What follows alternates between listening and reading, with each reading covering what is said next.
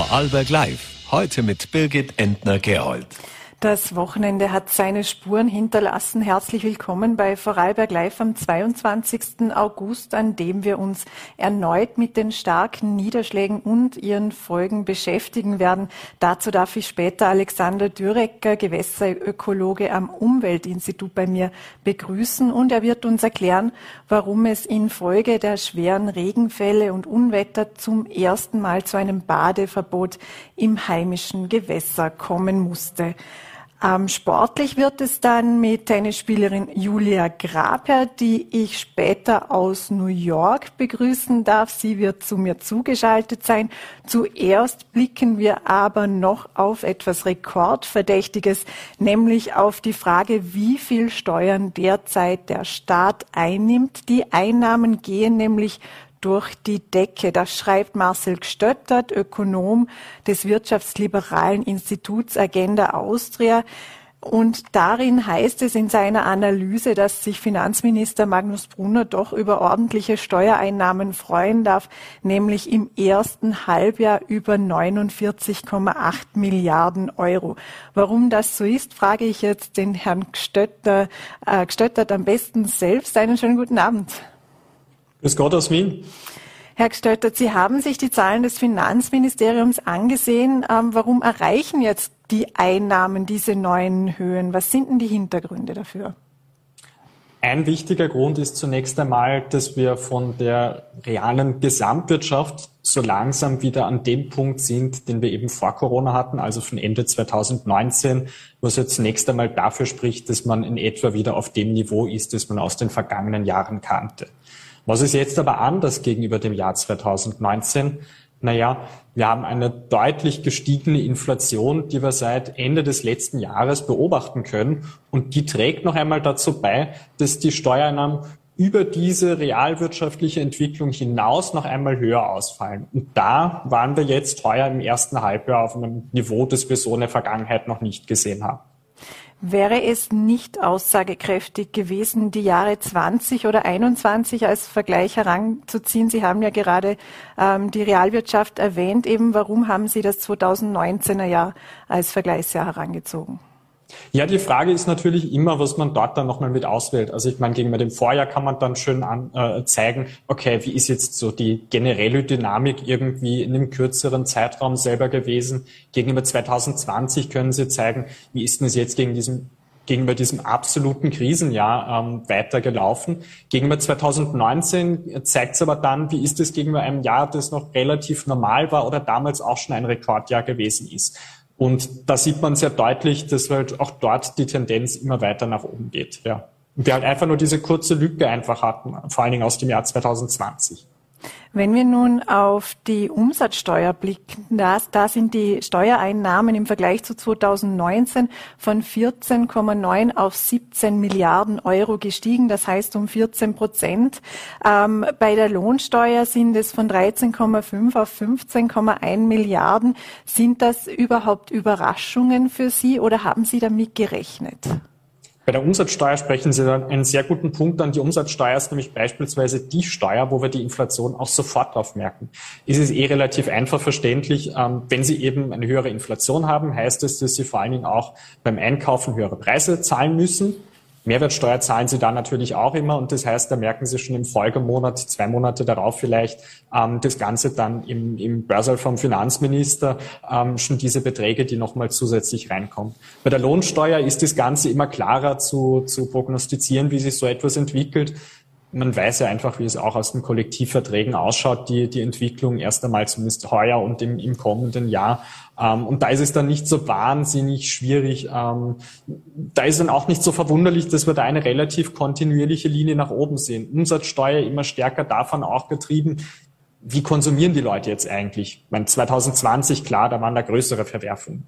Mhm. Bei der Lohnsteuer eben, da stehen ja überhaupt noch die, die äh, Kollektivvertragsverhandlungen an. Was ist denn da zu erwarten? Kommen da dann noch mehr Einnahmen, weil natürlich ja die Löhne und Gehälter auch dementsprechend steigen werden oder werden müssen? Ja, genau. Also ich meine, dass sie steigen werden, ist ähm, alles andere wäre eine sehr große Überraschung, wenn wir da jetzt eine Nulllohnrunde hätten bei einer Rekordinflation. Die Frage ist einfach, wie hoch die dann letztlich ausfallen wird. Aber dass er ein wenig höher ausfallen wird, als man insbesondere in der jüngeren Vergangenheit gesehen hat, wäre jetzt nicht so verwunderlich, wofür eben die Inflation ähm, einer der Haupttreiber erst einmal ist. Gleichwohl muss man dort dann auch immer noch mal mit in Erinnerung behalten, dass eben ähm, die kalte Progression äh, ja abgeschafft werden soll in den kommenden Jahren. Und das bedeutet, dass dann diese Steigerung im Bereich der Lohnsteuer wohl nicht mehr ganz so stark ansteigen wird, wie wir es in den vergangenen Jahren noch gesehen haben. Was erwarten Sie sich denn von den Lohnverhandlungen? Was wäre dann realistisch? Was wäre für Wirtschaft und Industrie tragbar? Aber was wäre gleichzeitig dann auch fair für die Arbeitnehmerseite? Wenn wir uns ja auch die Metalllergewerkschaft, die Forderungen anschauen, da geht es ja tatsächlich um einen Reallohnzuwachs. Das wäre dann doch eine ordentliche Steigerung. Ja, das ist auch nicht verwunderlich, dass man mit so einer Forderung reingeht. Auf der Gegenseite ist es natürlich auch nicht verwunderlich, ähm, dass wir dann dort von Arbeitgeberseite hören, dass eine solche Steigerung auch eben den, den Wirtschaftsstandort noch einmal ein wenig schwächen würde, dass man eben Wettbewerbsvorteile gegenüber dem Ausland verlieren würde. Ähm, die Frage ist, wie man sich dort jetzt letztlich einigt wird man vielleicht zur Einmalzahlung oder so etwas eher greifen. Ähm, vielleicht wird es aber auch eher verworfen werden von Gewerkschaftsseite, dass man gerne kontinuierliche Steigerung dort drin haben möchte. Die Frage ist dann auch, wird es dort wirklich Reallohnsteigerungen geben? Ich meine, man geht immer mit der einen Seite rein, raus bekommt man dann meistens ein bisschen weniger ähm, als das, was man gerne gesehen hätte, beziehungsweise mehr, wenn man es von Arbeitgeberseite noch einmal betrachtet. Ähm, das wird auf jeden Fall sehr spannend sein und vor allen Dingen auch richtungsweisend, äh, wie immer, für viele andere Kollektivverträge, die folgen. Und vor allen Dingen dieses Mal richtungsweisend auch, weil eben diese hohe Inflationsrate derzeit äh, so Monat für Monat äh, zu verzeichnen ist. Ähm, wenn wir jetzt nochmal, Sie haben die kalte Progression angesprochen, das ist ein Projekt der Bundesregierung für das kommende Jahr. Ähm, bislang gibt die Bundesregierung an, mit allen Maßnahmenpaketen, die sie geschnürt hat, insgesamt 32,7 Milliarden Euro eben zu investieren, um die Teuerung und die Folgen der Teuerung abzudämpfen. Ist das zu wenig oder wo sehen Sie hier noch Spielraum? Ich glaube, man müsste gar nicht doch so unbedingt mit der Frage, ist es zu wenig oder zu viel starten. Zunächst einmal die kalte Progression, die dort circa 14 Milliarden Euro ausmacht, ähm, die würde ich dort gar nicht zwangsläufig mit dazu rechnen. Das ist ja eigentlich Geld, ähm, das der Finanzminister auch überhaupt nicht erst haben dürfte. Äh, das heißt, die müsste man quasi schon mal zur Seite tun. Und auf der anderen Seite muss man dann noch die Frage stellen, wie wird denn wirklich geholfen? Wir beobachten es zurzeit sehr stark, dass halt eben Paket nach Paket angekündigt wird, und dann fließt aber noch nicht einmal wirklich Geld daraus. Das heißt, wir, wir steigern uns dann schon ähm, jedes Mal nochmal, dass man was draufsetzen muss, um der Bevölkerung noch einmal zu signalisieren, dass was getan wird, weil noch zu wenig abfließt. Und das heißt, die Bevölkerung hat das Gefühl, da kommt bei mir nichts an. Die Politik möchte dort jedes Mal noch einmal nachliefern. Ähm, und dadurch haben wir dann am Ende vielleicht das Problem, dass wir einfach mit zu viel Geld rausgehen. Und wir werden auch mit Sicherheit aus einer Perspektive mit zu viel Geld rausgehen, weil wir vielfach mit der Fördergießkanne durchs Land marschieren. Äh, ich glaube nicht, dass es wirklich notwendig ist, Spitzenverdiener beispielsweise die Teuerung noch auszugleichen, wie wir es im Rahmen vom Antiteuerungspaket sehen und auch, auch beispielsweise die 150 ähm, Euro auf die, äh, auf die Stromkostenrechnung. Gut, das sind jetzt die bestverdienenden 10 Prozent in etwa, 15 Prozent, so ist halt um ausgenommen. Äh, naja, die Frage ist, ob es halt wirklich bei denen, die ähm, direkt darunter liegen, auch notwendig ist, dass man denen die Stromrechnung noch sponsert. Was halten Sie denn eigentlich von dem WIFO-Vorschlag, dass zumindest der Grundbedarf beim, beim, bei der Energie, beim Strom äh, gedeckelt wird? Dieser steht ja derzeit in Diskussion und es wird geprüft, ob der möglich ist. Wäre das wieder eine Gießkanne oder wäre das dadurch, dass es sich nur um den Grundbedarf handelt, doch eine gute Alternative? Es wäre wieder eine Gießkanne, weil sie auch den Grundbedarf von einem Gutverdiener selber ja auch damit noch einmal am Fördern sind. Ähm, das unserer Meinung nach nicht notwendig ist, weil Spitzenverdiener können sich das auch so sehr gut leisten, auch dass die Inflation jetzt entsprechend höher ist. Auf der anderen Seite muss man dem Vorschlag aber schon zugute halten, ähm, dass man auch mit Schlimmeren hätte rechnen können. Vielleicht nicht unbedingt vom WIFO, aber wir hören vielfach in der politischen Debatte, dass generell nicht nur ein, ein Deckel auf die Stromrechnung eingeführt werden soll, sondern am besten direkt auch noch bei den Strompreisen selber. Und da sind wir dann eher froh, dass in dem Fall dann nur bei der Rechnung angesetzt wird. Aber wirklich treffsicher, sozial treffsicher ist das Ganze noch nicht. Also da würden wir uns entsprechend dann wünschen, dass man so etwas dann auch in erster Linie für die ärmeren Haushalte hätte. Klar, da hat man jetzt bei dem konkreten Vorschlag vom WIFO das Problem, dass eben bei den Stromversorgern diese Daten nicht vorhanden sind. Das heißt, sie laufen dann ein Bürokratiemonster rein, wenn sie so etwas dann machen würden.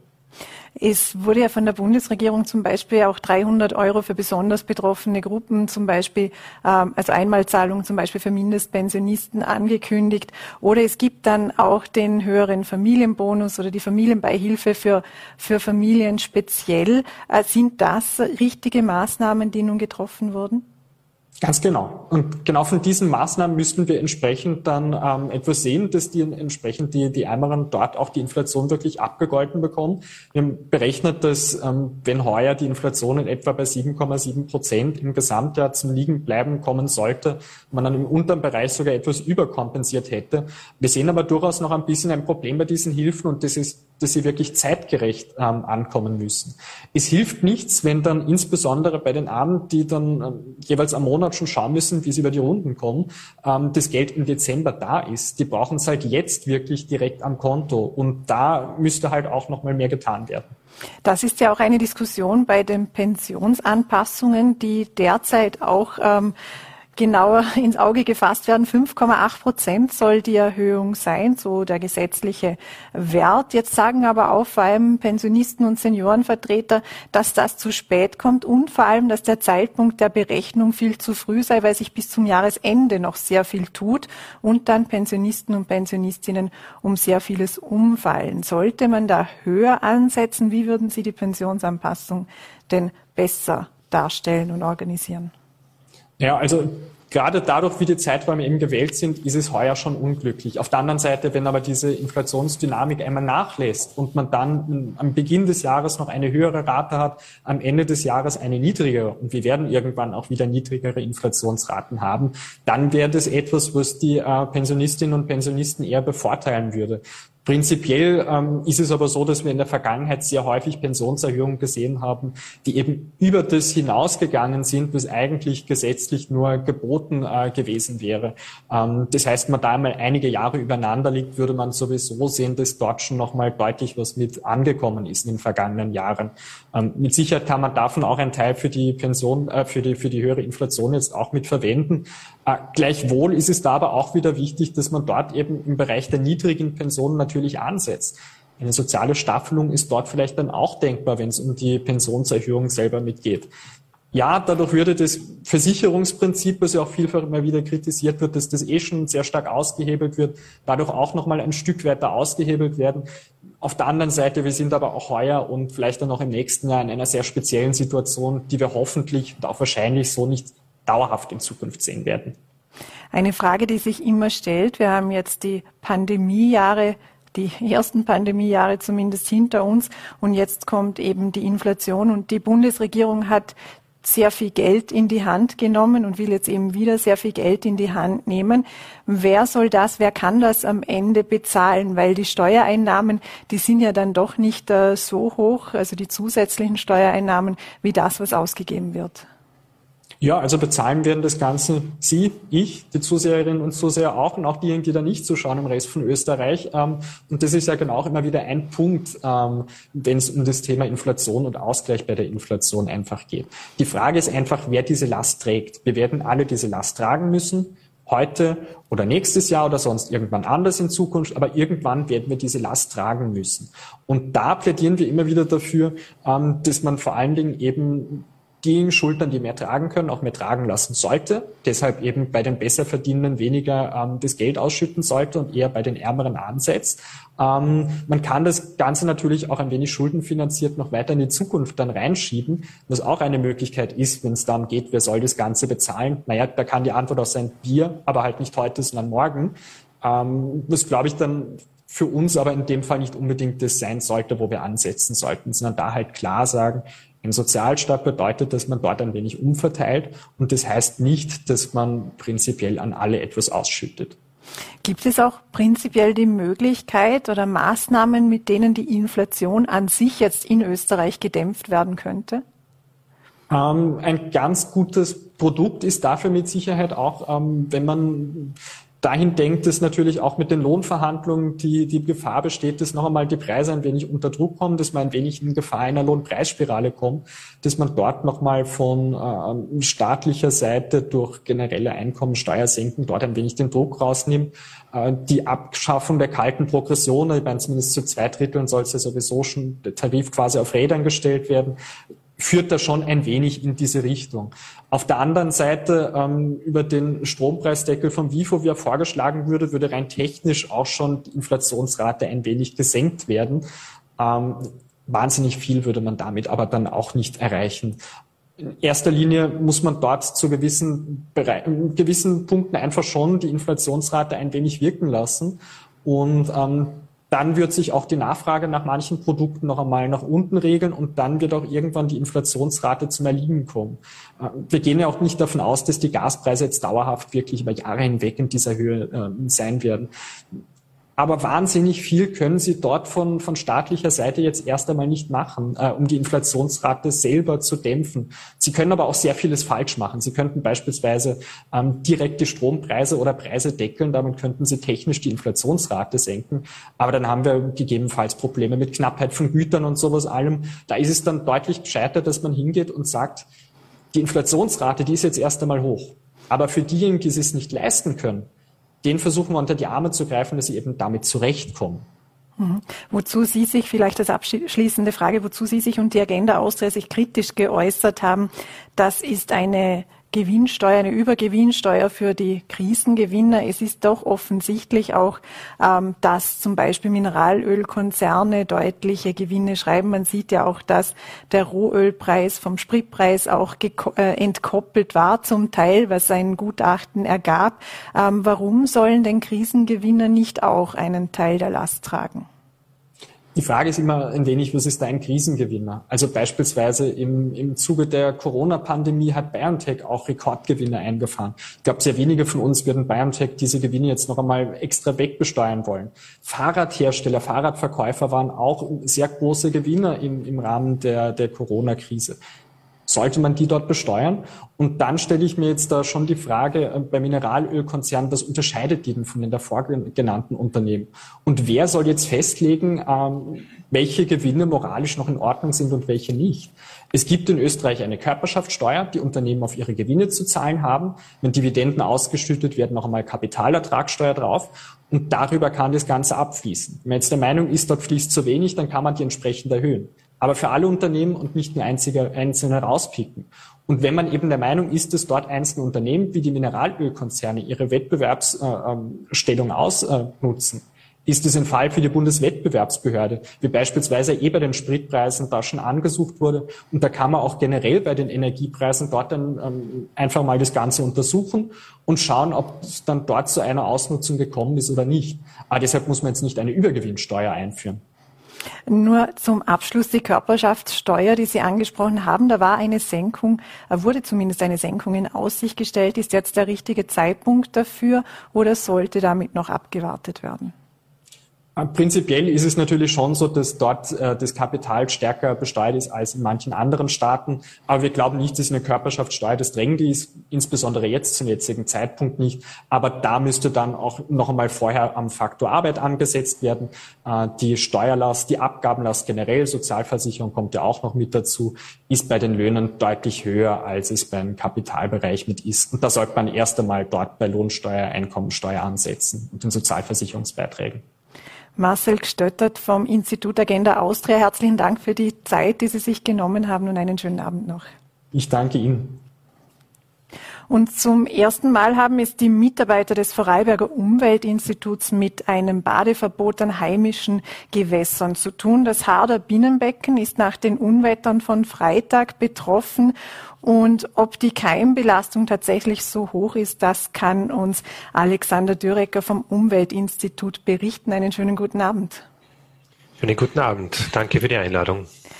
Herr Dürecker, wie turbulent war denn jetzt Ihr Wochenende? Was hat sich denn für einen Gewässerökologen so seit Freitag abgespielt? Ja, wir haben natürlich am Freitag die Situation beobachtet. Die äh, Pegelstände sind ja rasant gestiegen. Ähm, ich war dann selber Hochwasser schauen. Ich habe zum Glück jetzt äh, in dem Sinn äh, nicht als Einsatzkraft zu tun gehabt. Einmal Hut ab vor allen, die da wirklich tagkräftig im Einsatz waren. Ähm, aber man hat natürlich die Pegel verfolgt und hat dann auch gesehen, wie rasant eben neue Höchstwerte erreicht wurden.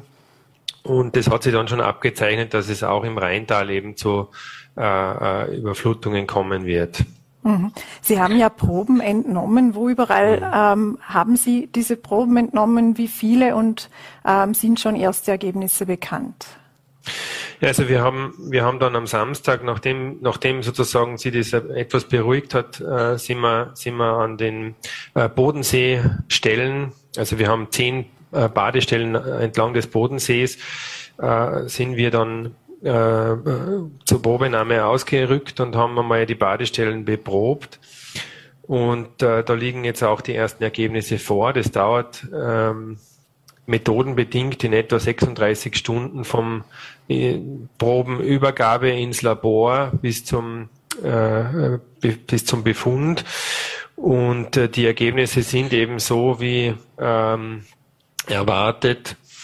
Ähm, Im Standort Hart äh, sind eben stark erhöhte Keimzahlen äh, äh, festgestellt worden.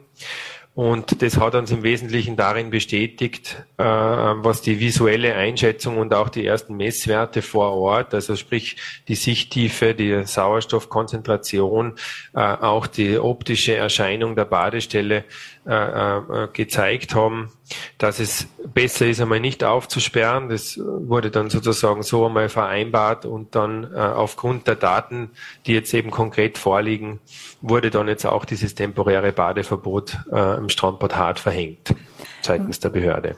Was bedeutet es denn, wenn Sie eben stark erhöhte Keimzahlen finden? Warum muss dann der Seezugang gesperrt werden? Was ist denn da die konkrete Gefahr? Naja, es ist so, dass in der Badegewässerverordnung gibt es eben diese äh, Richt- und Grenzwerte und äh, wir machen das ja äh, nicht nur bei Sonnenschein und schönem Wetter, um die Bevölkerung äh, sozusagen äh, zu ermutigen, baden zu gehen, sondern wir machen das natürlich auch nach solchen Starkniederschlägen, äh, um auch die Bevölkerung zu schützen.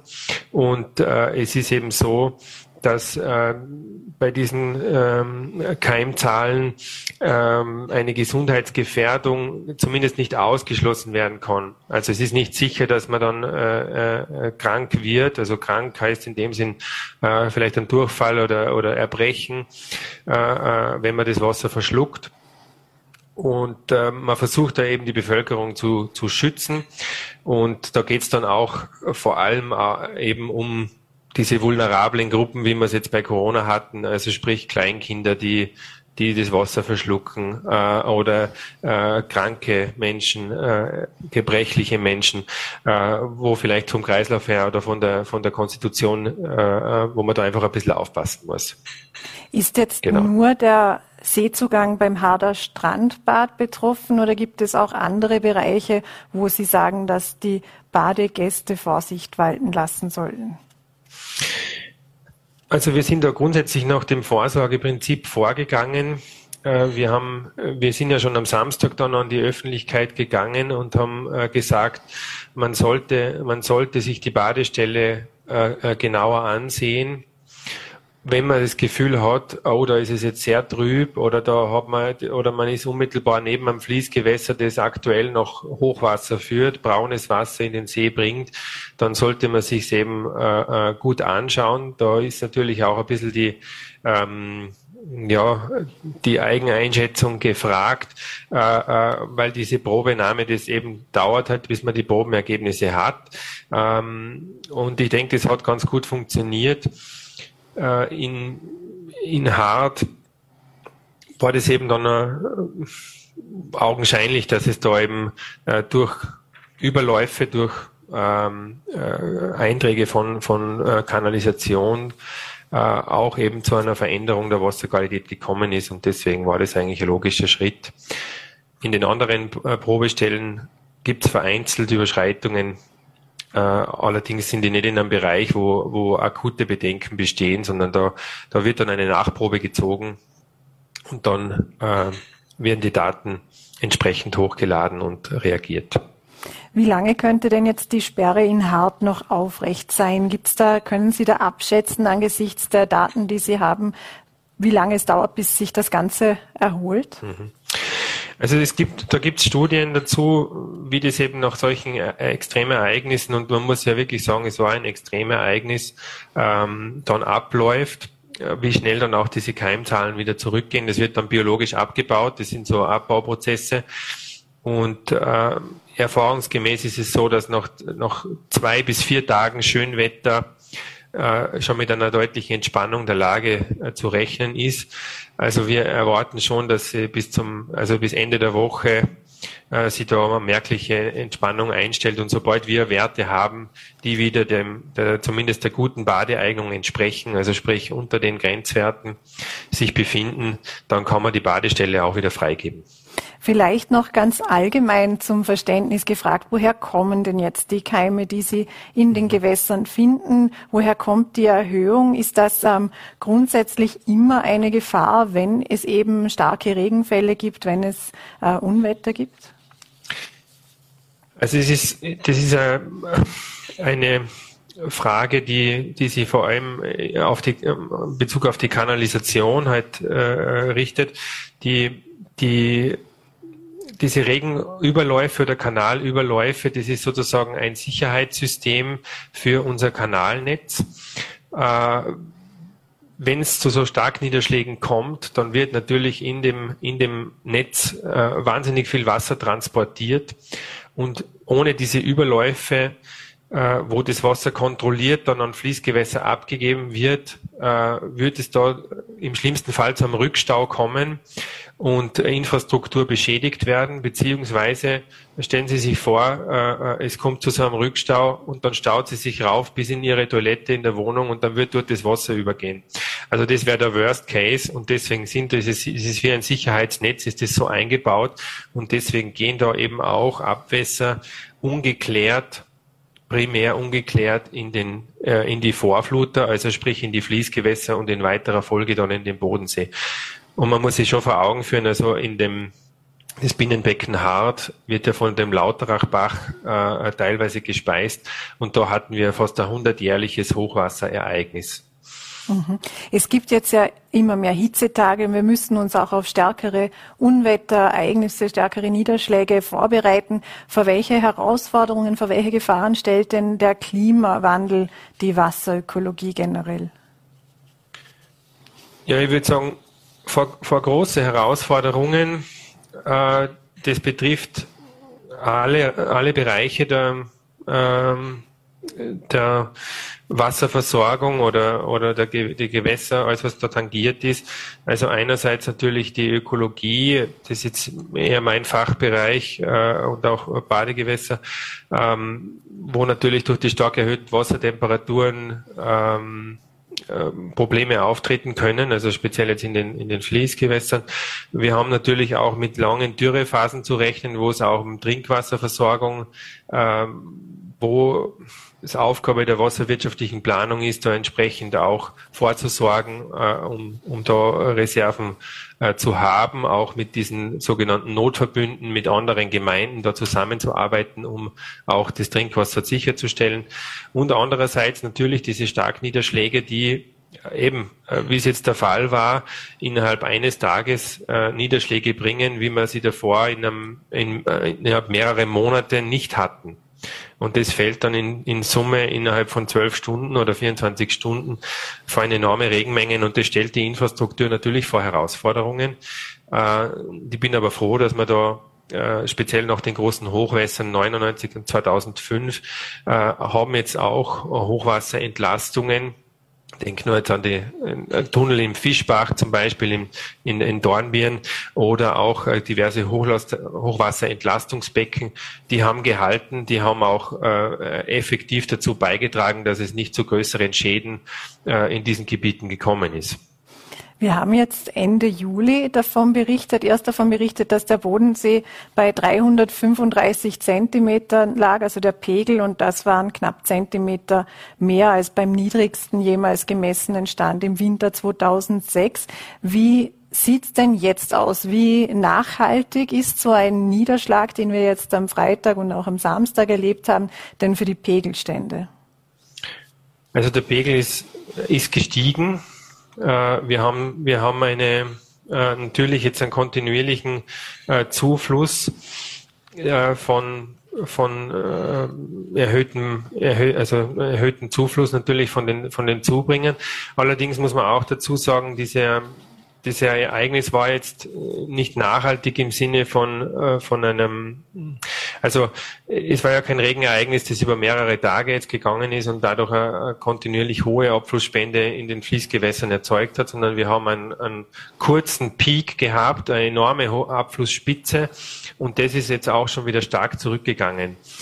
Ähm, für den, für den Bodensee-Wasserstand hat sicherlich äh, eine Zunahme gebracht. Allerdings muss man, muss man sehen, dass der, der Wasserkörper, der Bodensee als, als, als, als solches ein enorm große äh, Volumen aufweist und da wirken sich auch auf den Pegel, wirken sich natürlich solche ähm, ja, äh, Niederschläge dann auch langsam aus. Äh, das, was über Monate abgeflossen, mehr abgeflossen ist als zugeflossen, damit der, der, der Pegelstand gesunken ist, das holt man dann so schnell auch nicht mehr auf. Vielleicht als abschließende Frage noch ganz generell, wie beurteilen Sie abseits jetzt auch des Wochenendes die Wasserqualität in Vorarlberg? Ist sie gut? Gibt es irgendwo ähm, Nachholbedarf? Muss man irgendwo genauer hinschauen? Na, was man sich sicherlich anschauen muss, das sind diese äh, eben die Daten nach solchen Extremereignissen. Und da haben wir versucht, eben jetzt auch ganz genau hinzuschauen.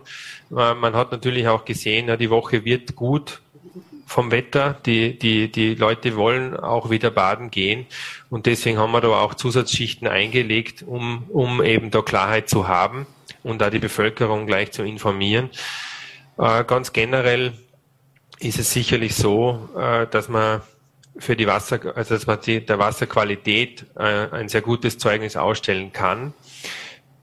Wie die, wie bei den Badegewässern äh, äh, jetzt konkret äh, ist es ja so, dass man die letzten Jahre eigentlich nie Probleme hatten, das immer sehr verwöhnt und äh, dieses außergewöhnliche äh, Niederschlagsereignis hat ihm jetzt zu einer temporären Einschränkung geführt ja, wie gesagt, in zwei, drei Tagen sieht die Situation wieder anders aus. Am Mittwoch haben wir dann die Ergebnisse der heutigen Probenahme und dann kann man das wieder neu beurteilen.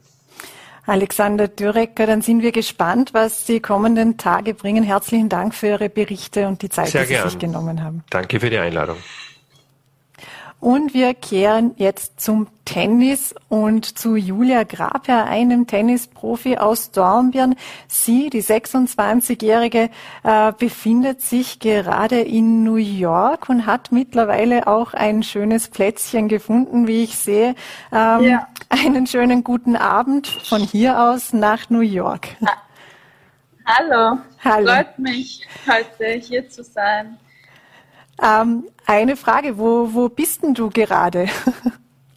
ich bin gerade im Arthur Ashe Stadium. Äh, ich habe gerade mein Training, mein letztes Training vor der Qualifikation beendet. Und genau, vor deinem Abflug in die USA hast du das Turnier in Gran Canaria gewonnen. Jetzt äh, gab es beim Vorbereitungsturnier eine Niederlage in der ersten Runde. Wie schaut's denn derzeit aus mit der Form? Wie schätzt du denn deine Ausgangsposition ein? Also meine Form ist sehr, sehr gut. Ich bin mit einem Turniersieg von Spanien gekommen. Natürlich mit der Vorbereitungszeit auf das erste Turnier war es ein bisschen zu kurz. Ich bin am Tag davor angereist. Und, aber die Form passt. Ich habe mich jetzt eine Woche auf Hardcore vorbereitet und freue mich, dass morgen endlich losgeht. Ja. Es geht ja morgen dann schon um die Qualifikation der US Open. Ähm, was machen denn die US Open für dich so besonders? So ein Grand Slam Turnier ist ja dann doch immer ein bisschen was anderes. Ja, natürlich. Jedes Grand Slam hat seine Besonderheit. Ich glaube, New York ist wahrscheinlich die, die größte Stadt ähm, und die Energie spürt man, spürt man da ganz besonders. Deswegen freut es mich immer wieder, da zurückzukommen und die Energie von der ganzen Stadt, von den Leuten zu spüren. Und genau, natürlich jetzt auf Hardcore auch spiele ich nach Sanders, das ist mein zweitliebster Belag. Und genau. Was kommt denn die kommenden Tage auf dich zu, wenn es morgen jetzt losgeht? Was erwartet denn dich alles? Nochmal. Was kommt, was kommt die kommenden Tage auf dich zu? Also morgen geht es los und ähm, worauf hast du dich vorbereitet? Ja, also auf jeden Fall. Ich, ich muss mich von Runde zu Runde steigern, glaube ich, aber ich muss jetzt auf die erste Runde schauen. Das ist äh, das Wichtigste. Und danach kann ich mich weiter orientieren. Aber das Ziel ist auf jeden Fall, der Hauptbewerb zu schaffen. Ähm, wie schauen denn die Vorbereitungen aus? Also wie wirst du es schaffen, in die Vorbereitungen zu kommen? Was machst du, dass du ähm, so weit kommst, wie du es dir wünschst? Äh, ich, ich habe jetzt eine Woche sehr, sehr gut trainiert, auf Hardcore mich eingestellt. Ich habe ein gutes Selbstvertrauen und ich glaube, ich, ich glaube, es alles möglich. Ähm, was, was wird denn jetzt, äh, was wirst du, wann wirst du morgen starten? Wann wirst, wird morgen das Spiel beginnen? Äh, ja, also die Auslosung findet heute Nachmittag statt und danach werde ich sehen, entweder spiele ich morgen oder am Mittwoch. Äh, das ist abhängig von welcher, welcher Head ich. Julia Graper, ich danke dir sehr herzlich, dass du dir kurz Zeit genommen hast, uns Einblicke zu geben und äh, wir wünschen dir natürlich sehr viel Erfolg für die kommenden Tage und drücken fest die Daumen. Dankeschön, danke. Ciao. Ciao.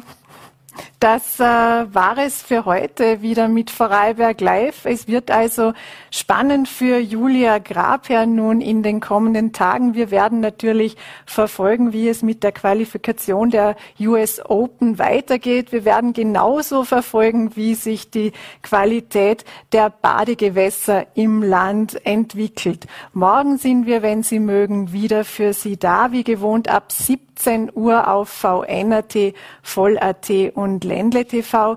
Bis dahin passen Sie bitte auf sich auf. Einen schönen Abend und auf Wiedersehen.